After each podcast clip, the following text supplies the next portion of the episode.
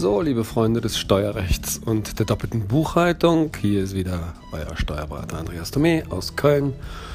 Und wie schon angekündigt, spreche ich heute darüber, was die neuen Regelungen zum E-Bike bzw. zur Ansetzbarkeit von Elektrofahrzeugen für Freelancer, das heißt für, für Selbstständige, ab 2019 bedeuten.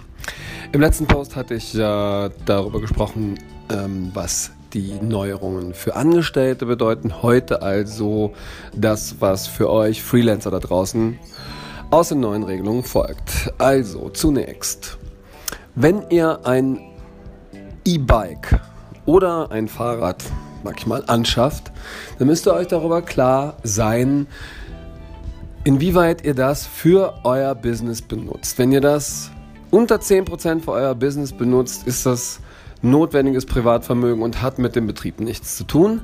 Wenn ihr es zwischen 10 und 50 Prozent für euer Business nutzt, dann ist das sogenanntes gewillkürtes Betriebsvermögen. Das heißt, ihr könnt es ins Betriebsvermögen tun, ihr müsst es aber nicht.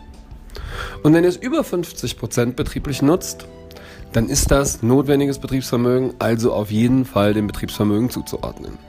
So, wenn ihr also ein Fahrrad oder ein E-Bike anschafft und damit 11 von 100 Kilometern, die ihr damit fahrt, betrieblich fahrt für euer Business, dann könnt ihr das Bike dem Betrieb zuordnen. Was habt ihr davon? Nun ja, ihr habt die Anschaffungskosten, die ihr über die Nutzungsdauer abschreiben könnt. Für E-Bikes wird vom ähm, Bundesministerium vorgeschlagen, dass man es über sieben Jahre abschreiben soll. Allerdings muss man es über die Nutzungsdauer abschreiben. Die kann unter Umständen je nach Fahrleistung variieren. Das müsst ihr eben abschätzen, wie viele Jahre das sind. Dann können diejenigen, die von euch umsatzsteuerpflichtig sind, also keine kleinen Unternehmer, können sich auch noch die Umsatzsteuer aus dem Kauf des Fahrrads oder E-Bikes erstatten lassen, was ja auch nicht schlecht ist. Und das sind und natürlich auch sämtliche Kosten, die mit dem Fahrrad zusammenhängen.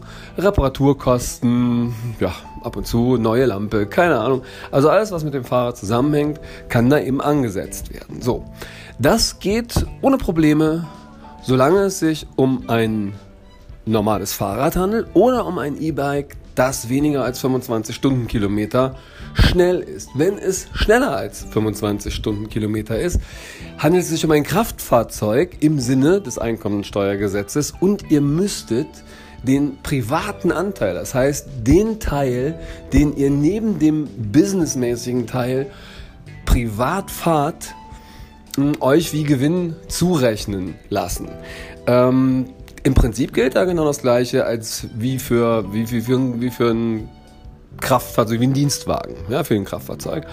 Und ähm, es gibt aber eine Vergünstigung statt die 1%-Regel, habt ihr vielleicht schon mal von gehört, die für Autos gilt, gilt bei Elektrofahrzeugen und auch bei E-Bikes nur die halbe Prozentregel. Also ein halbes Prozent des Bruttolistenpreises pro Monat müsst ihr euch wie Gewinn hinzurechnen. Ob sich das für euch lohnt oder nicht lohnt, könnt ihr an, ein, an Beispielen im Internet, da gibt es ein paar Berechnungsbeispiele, könnt ihr euch das angucken. Ich denke, es lohnt sich. Wer die 1%-Regel nicht nutzen will, muss auch beim Dienstfahrrad über 25 Kilometer die ähm, Fahrtenbuchregelung nehmen, ja. Und da höre ich jetzt schon wieder Leute, ah, oh, ist das so viel Arbeit, ne? Fahrtenbuch führen, immer aufschreiben und so weiter. Wie viel Kilometer man privat und wie viel man geschäftlich gefahren ist.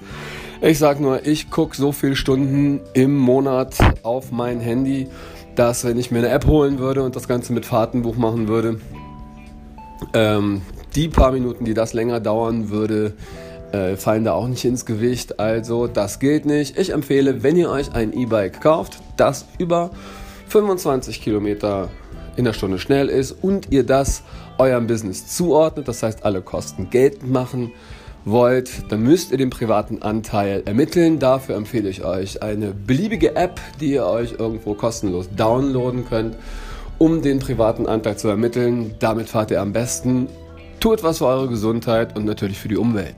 Danke fürs Zuhören und wir hören oder sehen uns. Tschüss, euer Andreas.